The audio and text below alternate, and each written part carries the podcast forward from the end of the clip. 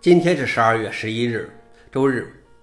本期是银河观察第八百四十七期，我是主持人银河老王。今天观察如下：第一条，Java 不再是最受欢迎的三大编程语言之一。根据最新的 TLB 指数，现在的排名是 Python 排名第一，C 第二，C 加加第三，Java 第四。二零零一年以来，TLB 指数历史上 C 加加第一次超过了 Java。C 加加的激增，部分原因可能要归功于2020年12月发布的 C 加加20稳定版，但在其他排行榜和调查中，Java 的表现更好。比如 Slash Data 数据显示，Java 在过去两年中以全球开发者社区两倍的速度增长，在社区规模中排名第三，超过了 C 和 C 加加，仅次于 Python 和 JavaScript。消息来源：Register。老王点评：我觉得语言排行榜的每次变化，除了给我添加一些话题之外，没啥意义。第二条是，谷歌再次推迟淘汰 MV Two 扩展。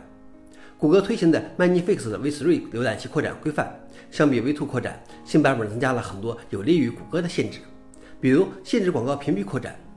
谷歌原计划在明年一月淘汰 MV3 扩展，但 MV3 仍存在一些问题，导致一些扩展没法迁移。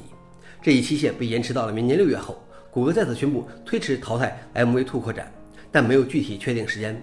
谷歌表示要在二零二三年三月前听取开发者的更多反馈。消息来源：谷歌。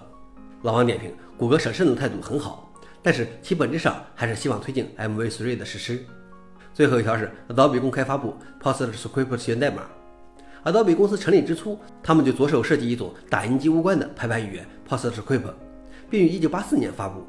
PostScript 本质上是一种数字化的印刷系统。它提供了其他任何地方都无法提供的能力，如文字和图像可以随意缩放、旋转和移动。如今，大多数打印机都直接依赖 PostScript 技术，或者通过从它发展出来的 PDF 技术。而在它诞生近四十年后，Adobe 公司通过计算机历史博物馆首次公开了 PostScript 的源代码。消息来源：计算机历史博物馆。老黄点评：这是印刷史上的一个里程碑，只是我没想到使用这么广泛的系统，源代码现在才公开。好了，以上就是今天的硬核观察。